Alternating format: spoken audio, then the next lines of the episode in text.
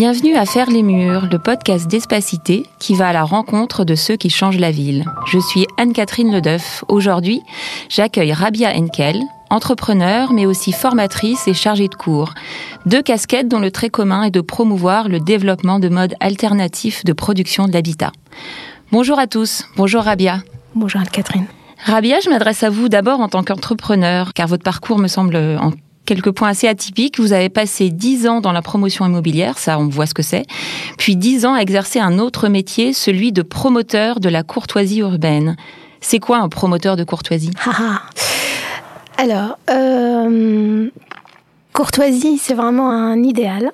C'est euh, personnellement, je la distingue de la politesse, c'est-à-dire c'est vraiment un acte conscient, un temps qu'on prend pour euh, comprendre, bien regarder si on a vraiment vu tout le monde, si on a vraiment dit bonjour à tout le monde, euh, comprendre euh, les attentes de chacun. Et quand elle s'invite vraiment dans la fabrique de la ville et dans l'acte urbain, ça devient magnifique parce qu'on amène euh, des outils nouveaux, de l'inertie, donc de l'attente, un temps de projet. Et voilà, c'est une capacité à, à partager la gouvernance de projet et à faire les projets avec ceux qui sont concernés. Après, promoteur, c'est un mot auquel je suis vraiment très attachée, même si euh, les communautés avec lesquelles je travaille, ont tendance à retenir plus la courtoisie urbaine que la promotion. Mais dans promoteur, euh, il y a, l'action déjà, parce qu'un promoteur, c'est un maître d'ouvrage qui va jusqu'à la livraison et tout. Je trouve ça fabuleux, parce qu'il y a beaucoup de métiers où voilà, on n'a pas cette chance d'aller jusqu'au bout de ce qu'on a pensé. Il y a promesse aussi, il y a promouvoir. Euh, voilà, donc c'est quelque chose que j'ai porté, que je commence aujourd'hui à partager avec une équipe. Donc je suis très heureuse de ça aussi. Euh, voilà. Est-ce que la courtoisie, c'est hors sujet dans le secteur traditionnel de la promotion? Alors, sincèrement, euh, c'est presque oui. Alors, c'est pas un oui total, mais quand même. Il y a c'est-à-dire ceux qui, qui essayent de mettre de la courtoisie, ils le payent généralement assez cher. Parce que euh, ils sont, ou se font un peu dépasser, parce qu'ils se font pas trop poutiller. Euh, donc euh, oui, c'est-à-dire il y en a qui, qui s'en affranchissent complètement, voilà, et qui se posent même pas la question, et ceux qui, qui essaient de la faire, généralement, c'est un peu compliqué pour eux. Vous avez commencé il y a dix ans, il y a dix ans, alors l'habitat participatif, Presque on dira, dix ans, ouais, voilà, on dira si c'est ce mot-là aujourd'hui que vous utilisez dans votre métier, mais il y a dix ans, on n'en était pas où on en est aujourd'hui, avec euh, une connaissance un peu publique de ce métier-là. On en était où exactement il y a dix ans, et quel, comment on regardait le métier qui était le vôtre il y a dix ans? En 2011, euh, ceux qui parlaient un petit peu de ça, c'est assez confidentiel, c'est un peu la littérature de Patrick Bouchin, le couple Kroll. Voilà, c'est vraiment ce qu'on trouve. Euh, après, il faut s'éloigner vraiment de, l'hexagone pour euh, trouver un peu quelques références parlantes. Euh, en 2011, moi vraiment, j'étais à fond sur ces réflexions-là. Et euh, c'est-à-dire, les plus gentils me disent ça, c'est vraiment toi. Ça, c'est vraiment voilà les copains. Et ceux qui sont vraiment dans l'action, ils me disent ça ne marchera jamais. C'est génial, mais ça ne marchera jamais. C'est-à-dire, c'est vraiment, euh, il y, a, une projection un peu de ses propres, euh, on va dire, euh, blocages. Il y a un manque de confiance, une fatalité culturelle que ça peut pas marcher. Donc, ça a été, moi, je peux dire vraiment. Alors, j'ai pas eu vraiment une traversée des déserts parce que on a eu très vite des projets et on a porté parce qu'on était dans un écosystème confidentiel, mais qui a vraiment porté les choses. Mais dès 2014, euh, là, c'est, pour moi, c'est devenu vraiment une demande sociale. On avait vraiment des appels entrants de citoyens, de collectivités et tout ça qui, euh, qui, qui, qui, savent ce qu'ils attendent et qui, et qui veulent en fait mettre euh, euh, du design social, de la courtoisie urbaine, de l'empathie, euh, qui veulent intégrer en fait euh, ceux avec qui on fait la ville. Donc il y a dix ans, on pense que ça marchera jamais. Aujourd'hui, ça foisonne. C'est peut-être même un effet de mode. En tout cas, vous allez nous dire ce que vous en pensez. On voit aujourd'hui effectivement émerger un, foisonnement de nombreux projets, hein, d'habitat participatif au, à la co-conception des projets. Là, je m'adresse à vous cette fois-ci en tant qu'enseignante, ce que vous transmettez, vous souhaitez transmettre vos, convictions. Espacité a, fait en 2017 une étude euh, dans laquelle on, voyait, euh, on avait pu observer euh, plus de 2500 de, logements en projet. Donc c'était il y a quelques années. Une partie est sortie de terre, donc c'est quand même c'est petit dans les marchés immobiliers, mais ça commence à peser dans la culture. Est-ce que vous pouvez nous aider à faire un peu le tri entre la co-conception et l'approche plus puriste de l'habitat participatif tel qu'on peut l'entendre en France ou en Europe du Nord? Alors, Déjà, euh, juste, je fais un petit aparté. Pour moi, tout ça, c'est vraiment génial. C'est-à-dire, même si qui porte ça parce que c'est la mode ou parce que c'est la crise et que ça peut apporter aussi des solutions et tout ça, c'est toujours positif. Je vous dirai pourquoi. Moi, je suis pour cette diversité d'acteurs et pour tous ces sons de cloche. Ce, que je veux dire par là, c'est que l'habitat participatif, il a sa propre histoire en, en, France. Il a, il a, il a en fait un milieu politique qu'il a porté et aujourd'hui, on voit bien qu'il a quitté vraiment son milieu natif et qui se diffuse diffuse plus amplement, il devient vraiment grand public de tout territoire, etc. Donc euh, ça, c'est une réalité. Il, n'a pas la même histoire en fait que dans les pays du Nord et tout ça. Donc c'est pour ça que est-ce que c'était sa chance? C'est bien parce qu'il y a eu voilà, ça a été porté, mais c'est aussi son handicap parce qu'il a cette étiquette-là. Ensuite, la co-conception, le, le logement sur mesure et tout ça. Euh, moi, j'ai pas envie de dire c'est pas assez. Euh, c'est bien parce que c'est déjà reconnaître une légitimité à se prononcer en fait sur euh, le dessin et la conception de son logement. Euh, c'est dommage quand ça répond pas à d'autres questions de l'accès vraiment au logement. Donc je pense qu'il faut aussi, les deux ils sont, ils sont compatibles. C'est-à-dire avant tout, l'immobilier en France, il a besoin d'être raisonné de faire rencontrer vraiment le, en fait, les prix de vente avec la capacité vraiment d'acquisition des ménages euh, sur les, les, marchés tendus, mais pas que, même en milieu rural et tout ça, il y a un vrai, un vrai souci d'offres, de, qualité d'offres et, et, de donner une alternative à la, à la résidence, euh, voilà, euh, maison sur son terrain. Donc moi, ma vision, c'est qu'aujourd'hui, ça bouge énormément. Peut-être que ça bouge beaucoup plus vite que la réflexion. Il euh, y a des gens qui accompagnent ça, et comme des gens comme Anne Dorazio et tout, qui ont la capacité vraiment de voilà de suivre et de, de, de comprendre en fait ce qui s'y passe, mais euh, euh, peut-être un peu dans l'image euh, auprès de tout le monde, il y a peut-être un peu de retard là-dessus, mais euh, je trouve aussi que l'habitat participatif, il interroge aujourd'hui aussi le logement social, parce que nous, on a des missions d'accompagnement à la définition de, logement, du, logement en fait locatif social. On l'appelle logement social collaboratif, avec des acteurs majeurs comme Paris Habitat et RVP. Voilà, je veux dire aujourd'hui, je pense que on, doit beaucoup à ce mouvement d'habitat participatif, mais il s'est pas arrêté. Au contraire, aujourd'hui, il se généralise, prend d'autres formes. Euh, il sort, voilà, il sort un peu de son milieu natif et, c'est formidable. Et, tout le monde est, ça peut être des coopératives d'habitants, ça peut être aussi de la co-conception, mais c'est très bien. Oui, peut-être qu'au-delà de la démocratisation euh, de, de cette manière d'appréhender le, projet euh, en France. Peut-être une particularité de la France aussi, c'est la place des institutions, c'est-à-dire à la fois la mouvance du logement social, mais aussi des collectivités locales. Là, je, me réfère à la même étude. On avait observé, si nos chiffres euh, sont exacts, que euh, si je puis dire, seulement 60% des, projets étaient d'initiatives citoyennes, ce qui veut dire que 40% sont d'initiatives institutionnelles ou, ou professionnelles. Est-ce que c'est bien? Est-ce que c'est de la récupération? Est-ce que c'est une composante en tant que telle de de la politique locale de l'habitat. Quel est votre point de vue, euh, vous qui êtes du côté du citoyen, si je puis dire, même si vous avez un rôle de Alors, passeur? Oui, alors en fait, c'est même pas un point de vue, c'est-à-dire moi je peux même témoigner que notre plus belle opération aujourd'hui éprouvée, livrée et qui vit super bien, c'est-à-dire qui a coché vraiment la promesse de départ, elle était quand même à l'initiative euh, d'une collectivité et de la SEM pleine commune de développement par exemple. Donc en fait l'un n'empêche pas l'autre, ce qu'il faut c'est plutôt la sincérité, c'est-à-dire une collectivité qui va activer euh, nos compétences ou d'autres pour, euh, pour, pour juste faire un peu de, de la communication. Nous, on n'ira pas de toute façon, mais c'est un peu dommage parce que ça porte préjudice à tout le monde. Mais quand on, les jeux sont vraiment clairs, qu'il y a une vraie capacité d'agir et qu'on est juste, euh, on impulse en fait et on dit est-ce que ça intéresse? euh, les, les, les, familles, les foyers des territoires et tout ça. Je trouve ça formidable et on y arrive. Ça n'empêche pas. Donc il faut pas vraiment. Euh, parfois les citoyens ils le savent pas. C'est un des enjeux quand même aussi euh, de la du mouvement.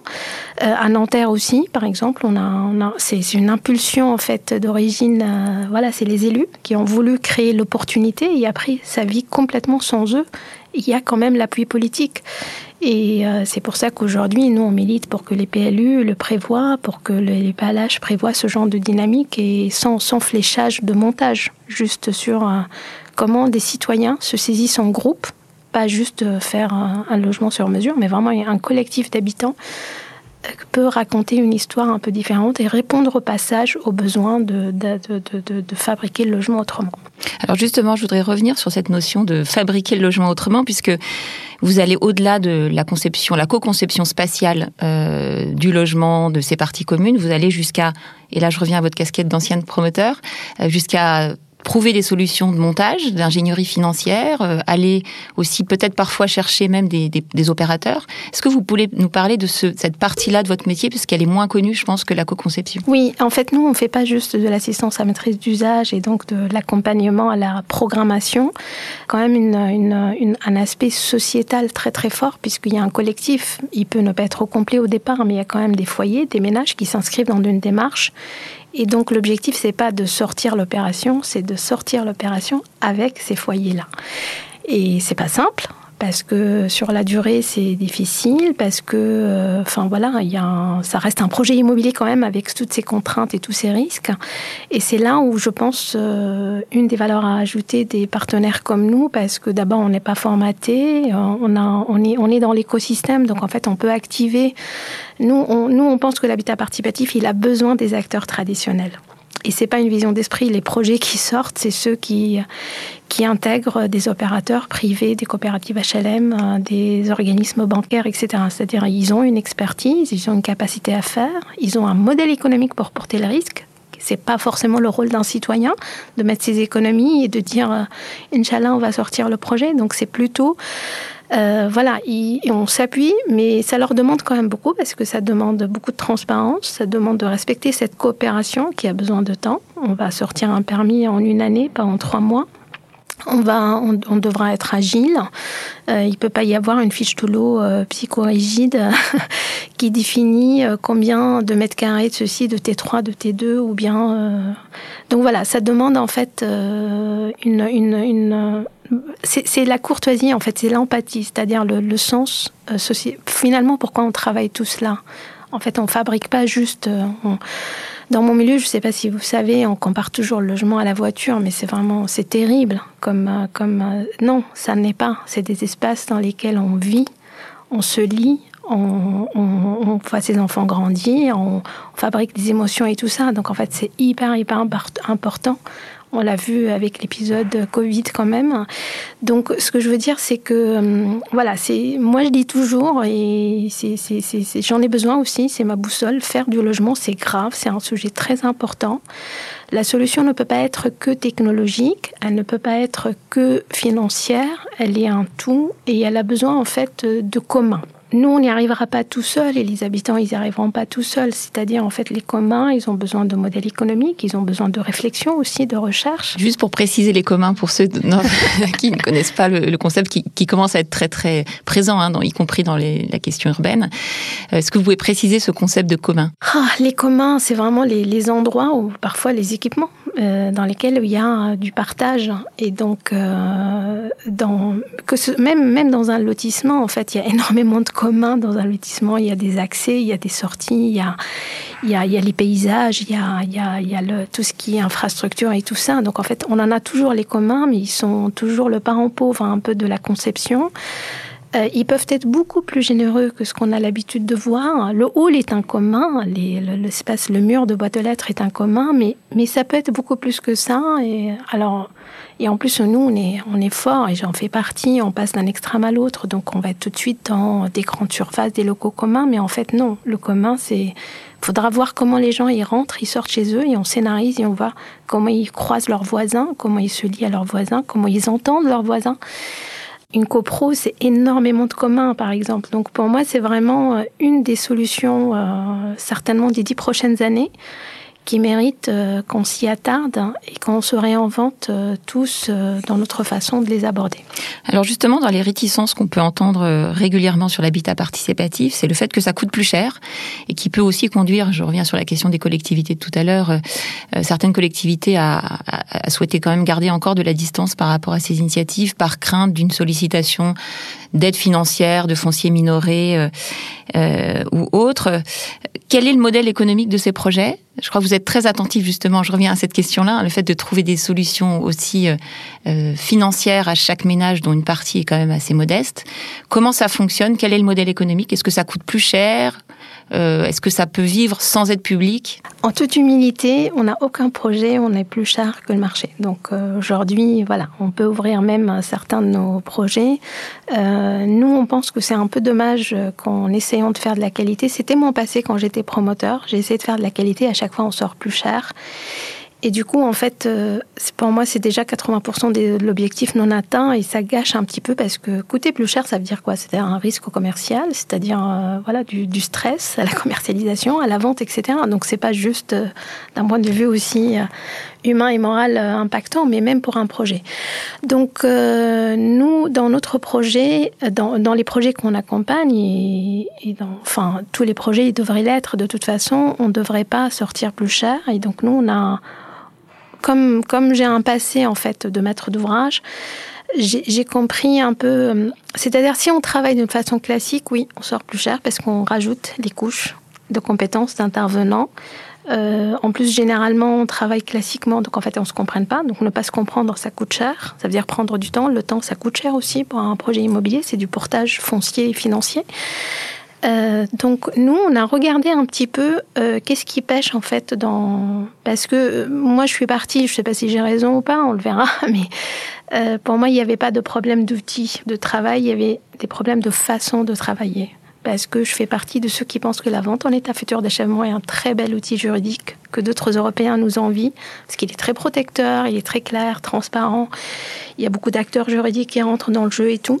Le problème, c'est quoi? C'est qu'on va vite se dépêcher pour euh, concevoir quelque chose. Alors, euh, bon, le maître d'œuvre, il va avoir son dada, le maître d'ouvrage, il va avoir son dada, l'autre expert, le sociologue, il va avoir son dada, et on se rajoute comme ça les couches. Et puis après, on va dire qui va entrer dedans. Bon, ben, on va, on va quand même passer par des commercialisations assez compliquées. Euh, il faut communiquer les quatre pas trois et tout ça. Donc en fait, c'est un peu, c'est un peu vraiment, ça manque d'efficacité terriblement à la fin. Et, nous, ce qu'on dit, c'est qu'on ralentit au départ. On va enlever le risque commercial parce que le risque commercial, il coûte cher. Il, coûte vraiment à tous les niveaux parce que plus les années passent, plus il faut augmenter les aléas. Euh, il y a du portage financier des études, etc. Donc en fait, si on dépose un permis euh, sur déjà 50% en fait des logements, ils sont déjà préattribués. Déjà, tout le monde se détend.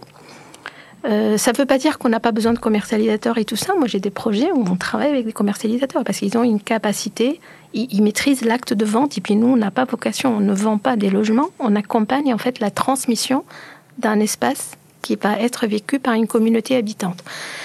Et donc, si tous ces gens-là, en fait, ce, ce, travail collaborent avec confiance, efficacité, aussi en termes de modèle de, de, de rémunération, tout le monde se raisonne aussi c'est pas en fonction de la valeur ajoutée. Ah oui, moi je vends, donc en fait je vais me rémunérer beaucoup plus cher que le maître d'œuvre, par exemple, qui a qui a conçu. Enfin, il y a des choses, c'est vraiment un non-sens au final. Donc voilà, en fait, on, met de la transparence. On, dit chacun il est payé par rapport à ce qu'il apporte au projet, par rapport à son investissement dans le projet. Et quand on met tout ça à plat, en fait, on trouve des lignes d'efficacité et c'est ceux-là qui doivent payer. Nous, on se rémunère comme ça, c'est-à-dire on n'est pas une couche en plus. On vient en fait épurer et mettre l'efficacité dans d'autres missions. Et apporter aussi une compensation au risque commercial que vous évoquez tout à l'heure, parce qu'il y a une forme d'inversion finalement du projet. Des, des habitants et, on fait le, logement en fonction de, de, chaque habitant avec un engagement. Alors, vous me disiez en préparant cette interview qu'il y avait quand même, enfin, il y a comme dans toute opération immobilière des, ménages qui sortent du projet, mhm. mais finalement, si j'ai bien compris, pas davantage qu'un projet classique euh, tel qu'il peut vivre aujourd'hui dans On n'a pas plus de risque commercial. En fait, on en a moins et même quand il y a un risque, en fait, il est jamais au-delà de, enfin, il est plus bas, il reste plus bas que par rapport à une opération classique. Au contraire, l'opération elle est et en fait, elle est hors concurrence. Donc, si les gens partent, c'est que vraiment ils n'ont pas eu le choix. Et euh, merci de me rappeler parce qu'en fait, euh, nous, on pense que, étant donné que la présence des habitants, elle sécurise euh, au, sens, financier l'opération, ça doit profiter à eux. Il n'y a pas de raison que ça profite pas à eux, puisque voilà. Et tout le monde est content. Moi, sincèrement, je tiens à dire que j'ai côtoyé énormément de maîtres d'ouvrage et ils ne veulent pas, ils cherchent pas à sortir plus cher. Ils cherchent vraiment à sortir une opération. C'est pas pas un objectif en fait d'augmenter le chiffre d'affaires forcément. Vaut mieux avoir un chiffre d'affaires raisonnable. Mais euh, garantie que plutôt l'inverse. Donc, euh, j'ai pas l'impression en fait d'être euh, à l'inverse de ce qu'un bon professionnel promoteur penserait. Est-ce que, au-delà de la question du risque commercial qui pèse quand même dans le bilan d'une opération immobilière, est-ce qu'il y a d'autres sources d'économie dans ces projets-là?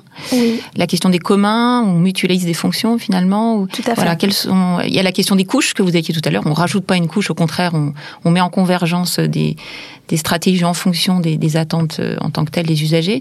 Quelles sont les autres sources d'économie? Alors les frais de gestion de l'opération, parce qu'en fait il suffit d'avoir un responsable de projet chez les maîtres d'ouvrage, voilà, qui a confiance, qui travaille bien avec nous et qui refait pas ce qu'on fait nous. Donc forcément, voilà, on ferait intérieur.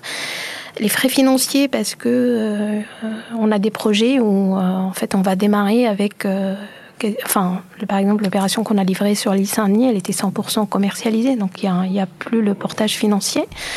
Et l'autre source, c'est que euh, vous savez, on demande beaucoup aux maîtres d'ouvrage, aux promoteurs, et parfois j'ai aussi de la peine pour eux parce qu'on leur dit il faut mettre du panneau photovoltaïque, du commun au pied d'immeuble, un commerce, sachant qu'il n'y a pas du tout de, zone de chalandise du tout là-bas. Donc en fait, euh, le, promoteur, il peut être aussi trop chargé, contrairement à ce qu'on pense. Et je trouve aujourd'hui, avec euh, ce type, en fait, avec ce ce type d'opération, on met les gens aussi devant leurs responsabilités, y compris la collectivité et tout le monde. C'est-à-dire quand on va trouver ensemble, d'une façon transparente, le modèle économique pour euh, faire une salle commune en pied d'immeuble, une terrasse de 500 mètres carrés sur le toit. Donc les habitants, étant donné qu'ils savent de quoi on parle, qu'ils ont été là dès le départ, que la, programmation elle était faite avec eux, ils payent en fait ces espaces-là. Et pourquoi ils les payent? Parce que d'abord ils sont en confiance, deux, il y a un vrai usage. C'est pas une salle commune de 30 mètres carrés que vont partager avec 150 euh, voisins. C'est plutôt euh, quand on programme avec les gens, on trouve pas du tout les mêmes ratios qu'on trouve euh, dans les cahiers des charges un peu basiques. Hein. pour prendre l'exemple de l'Arche en Lille, ils ont quasiment 200 mètres carrés de parties communes, ils sont 26. Et là, ils les ont payés chacun a mis entre 15 et 17 000 euros en plus de leur logement pour acheter ces espaces-là. Alors, c'est pas en plus, au contraire, en fait, ils ont eu des surfaces privatives compactes pour payer des communs, mais d'une façon désirée, non subie, réfléchie communément, et du coup, on a réfléchi aussi aux outils de gestion à comment baisser les charges, comment ça peut marcher, est-ce que euh, qu'est-ce qu'on y trouve comme équipement, comment euh, comment le meubler, etc. Alors on est dans, dans une période un peu particulière. On, a vécu une crise sanitaire, le confinement. Euh, on a face à nous une crise sociale, économique. Plusieurs médias ont affirmé que les modèles d'habitat participatif ont permis de mieux tenir, mieux traverser la période de, de confinement. Pourquoi, d'après vous? Alors je vais être d'une extrême banalité. sincèrement, c'est le lien et, je reviens à mes communs. Euh, enfin, moi-même, j'ai vécu ça à titre privé. Je connaissais pas forcément énormément tous mes voisins, mais on a réussi. En fait, c'était possible d'aller voir son voisin et savoir s'il va bien et tout ça. Donc, en fait, aujourd'hui, on sait que d'une façon générale, ceux qui ont vécu, euh, voilà, d'une bonne manière, euh, le confinement, c'est ceux qui sont connectés aux autres, qui ont trouvé des solutions communes. Et, et c'est vrai que moi, je peux témoigner que pour connaître certains projets, il s'est passé énormément des choses. Et euh, je reviens au projet de l'Arche en Lille parce que c'est le plus récent et voilà, il plus perceptible. Il est devenu carrément comme un équipement dans la ville, c'est-à-dire la terrasse qui est en plein air extérieur.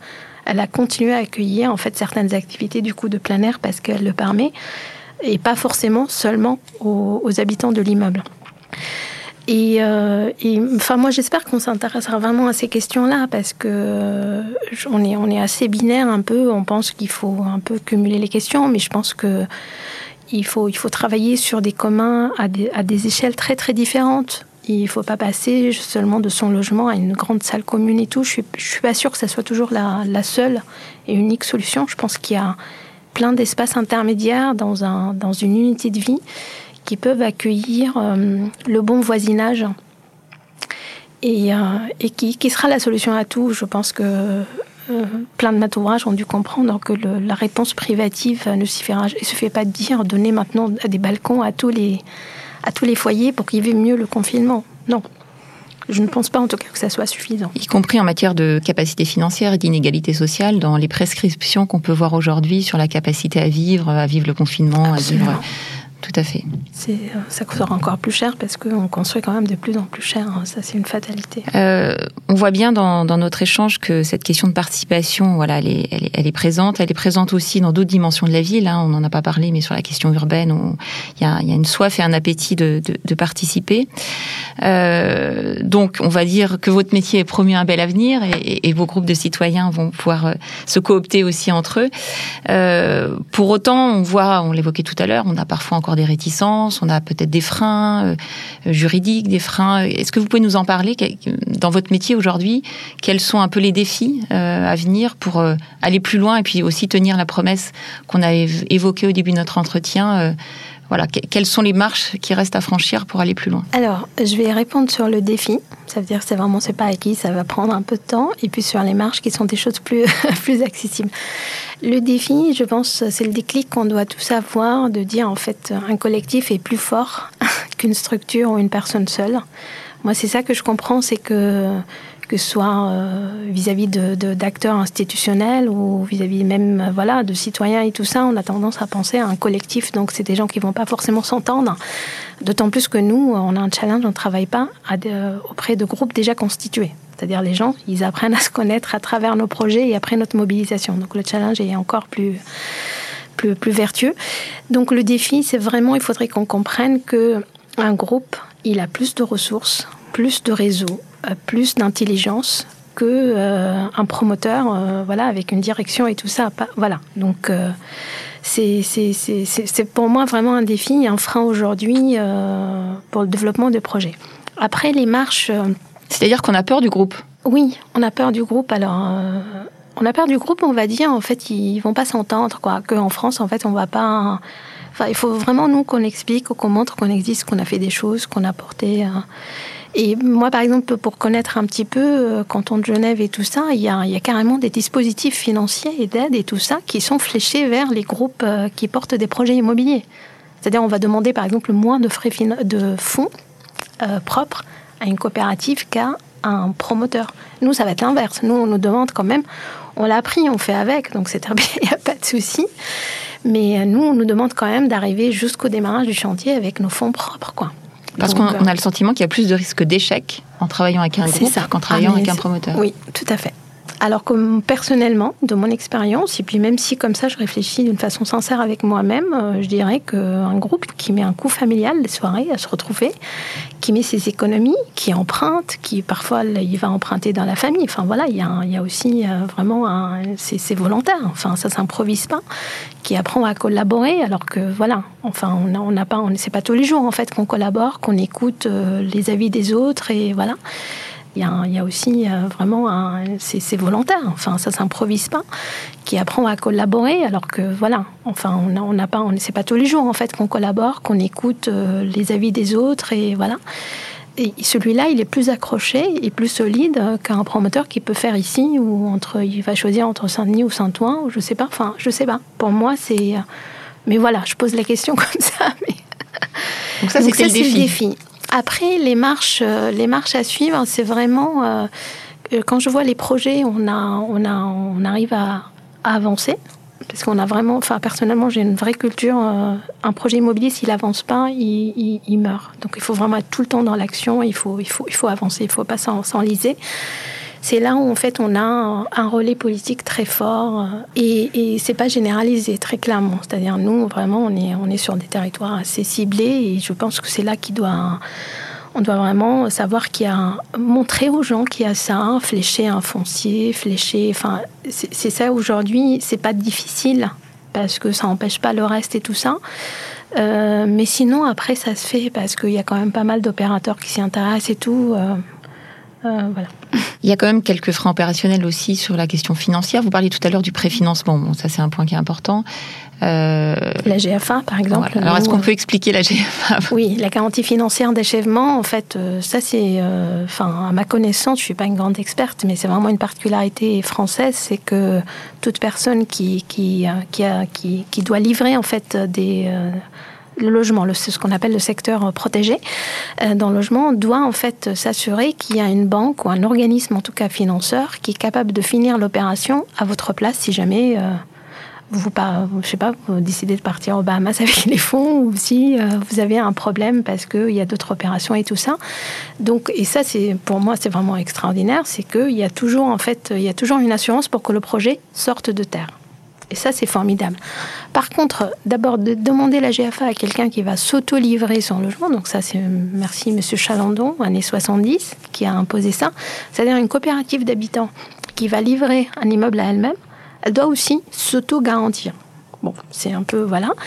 Et ben en fait, cette GF1, c'est tout simplement impossible de l'obtenir aujourd'hui en tant que coopérative d'habitants parce qu'il n'y a pas la récurrence, y a pas, on n'est pas considéré comme un opérateur. Personnellement, je m'en accommode, c'est-à-dire euh, il y a deux, il y a deux, euh, voilà, il en a qui, veulent batailler tout ça. Moi, j'avais pas l'énergie euh, pour rejoindre ce mouvement-là. Je me suis dit, après tout, il y a des très bons opérateurs sur la place. Un promoteur, c'est pas forcément méchant surtout quand c'est une coopérative HLM qui partage en fait l'esprit coopératif, qui comprennent en fait qu'il y a, ce temps-là et tout ça. Donc on fait des alliances et c'est comme dans la nature, il y a toujours des alliances et tout ça et c'est très bien. Donc euh, c'est vrai que si on lève ce point-là, je pense qu'on massiferait le parce que là, ça reste quand même, voilà, ça repose quand même sur un réseau, quoi. Donc forcément, euh, c'est discriminatoire quelque part. Si on n'accède pas à ce réseau, on est bloqué. Justement, sur la question de la démocratisation du modèle, vous avez évoqué euh, tout à l'heure, hein, effectivement, l'importance de faire connaître ce type de projet, ce type de démarche, que c'est pas qu'une affaire de spécialistes, d'initiés, de sachants. Euh, qu'est-ce qu'on peut dire sur ce point-là, où on en est, justement, en France? On est tous des spécialistes, si je puis dire, on est toutes les deux des spécialistes. on voit bien la place que ça prend, encore une fois, dans l'univers de la promotion aujourd'hui. Mais dans l'univers citoyen, qu'est-ce qu'il en est aujourd'hui? On est au début, on a avancé? Alors oui, le verre est à moitié plein quand même, mais ça veut dire qu'il aussi il est à moitié vide. On peut vraiment faire plus. Euh, moi, je vois en fait, on voit aujourd'hui un public vraiment différent, euh, qui a un parcours un peu différent, y compris en milieu rural par exemple et tout ça. Donc c'est quand même, euh, on avance, mais c'est pas assez, assez. Euh, c'est-à-dire aujourd'hui, on peut y arriver par d'autres billets. Par exemple, aujourd'hui, euh, ça peut commencer par une coopérative pour faire, euh, je sais pas, une librairie coopérative et tout ça. Et puis les gens, petit à petit, en fait, ça, commence un peu à faire son chemin.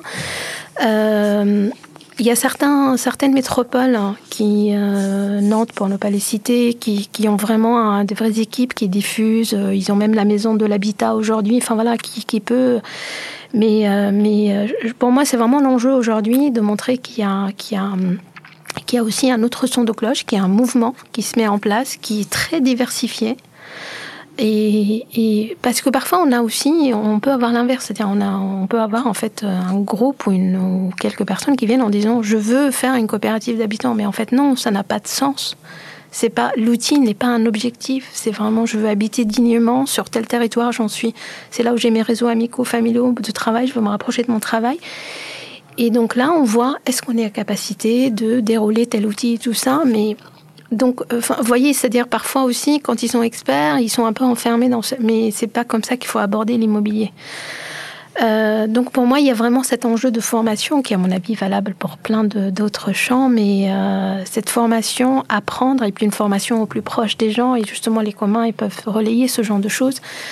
Euh, la ville apprenante, on en est loin aujourd'hui, beaucoup en parlent, mais, mais c'est comme, sincèrement, moi je, je, je, je le dis il n'y a pas très longtemps avec un membre d'habitants, c'est comme être parent. Il y a ceux qui vont se prendre plein de livres, qui vont aller sur tous les sites, ils vont apprendre, euh, ils vont aller jusqu'à voir une psy, voir comment gérer son adolescent. Vous voyez, donc là, il y a un bagage, il y a des moyens. Et puis, euh, ceux qui vont faire ça, et puis ça suffit, parce que l'amour, il va tout gérer, tout ça, ça marche quand même. Et puis celui qui va être largué dès qu'il y a un problème, et en fait, c'est exactement pareil. On n'apprend pas, en fait, à être voisin. Ne serait-ce que, par exemple, avoir des endroits où on apprend à être voisin. Du coup, comment je vais habiter? Du coup, se pose la question comment je vais acquérir mon logement, etc. Et, euh, on n'est pas une société, en fait, qui est toujours euh, dans cette... On a beaucoup de moyens, mais ils sont pas forcément fléchés. Il faut, il faut, il faut qu'on apprenne ce genre de choses qui, ne peuvent pas forcément toujours s'improviser et qu'on repose toujours sur sur l'être. Rabia, ce podcast s'appelle Faire les murs. Alors j'ai une dernière question. Si vous deviez faire le mur pour une cause, quelle serait cette cause? Alors, euh, bon, j'ai déjà fait le mur en quelque sorte, hein, pour aller chercher la parole habitante dans les projets immobiliers et euh, faire de la coopération dans le projet immobilier, c'est quand même, euh, voilà, c'était vraiment antinomique et ça l'est de moins en moins et j'en suis heureuse. S'il faut, eh ben, sincèrement, je pense que ça va être sur la diffusion la diffusion et apprendre euh, la notion de voisinage, de comment se connecter, vivre ensemble, comment gérer un conflit et tout ça. Donc c'est plus, enfin, si je peux, voilà, sortir et aller trouver une façon de massifier, euh, je sais pas, aller à la télé et tout ça. Enfin, vraiment des outils, des masses médias comme ça qui parlent vraiment au plus grand nombre et montrer qu'il y a tout ça. Euh, ça serait formidable. faire le mur pour que la voix porte. Nous irons peut-être contribuer un peu aujourd'hui. je pense sincèrement, oui, absolument. Merci Rabia. Merci Anne-Catherine.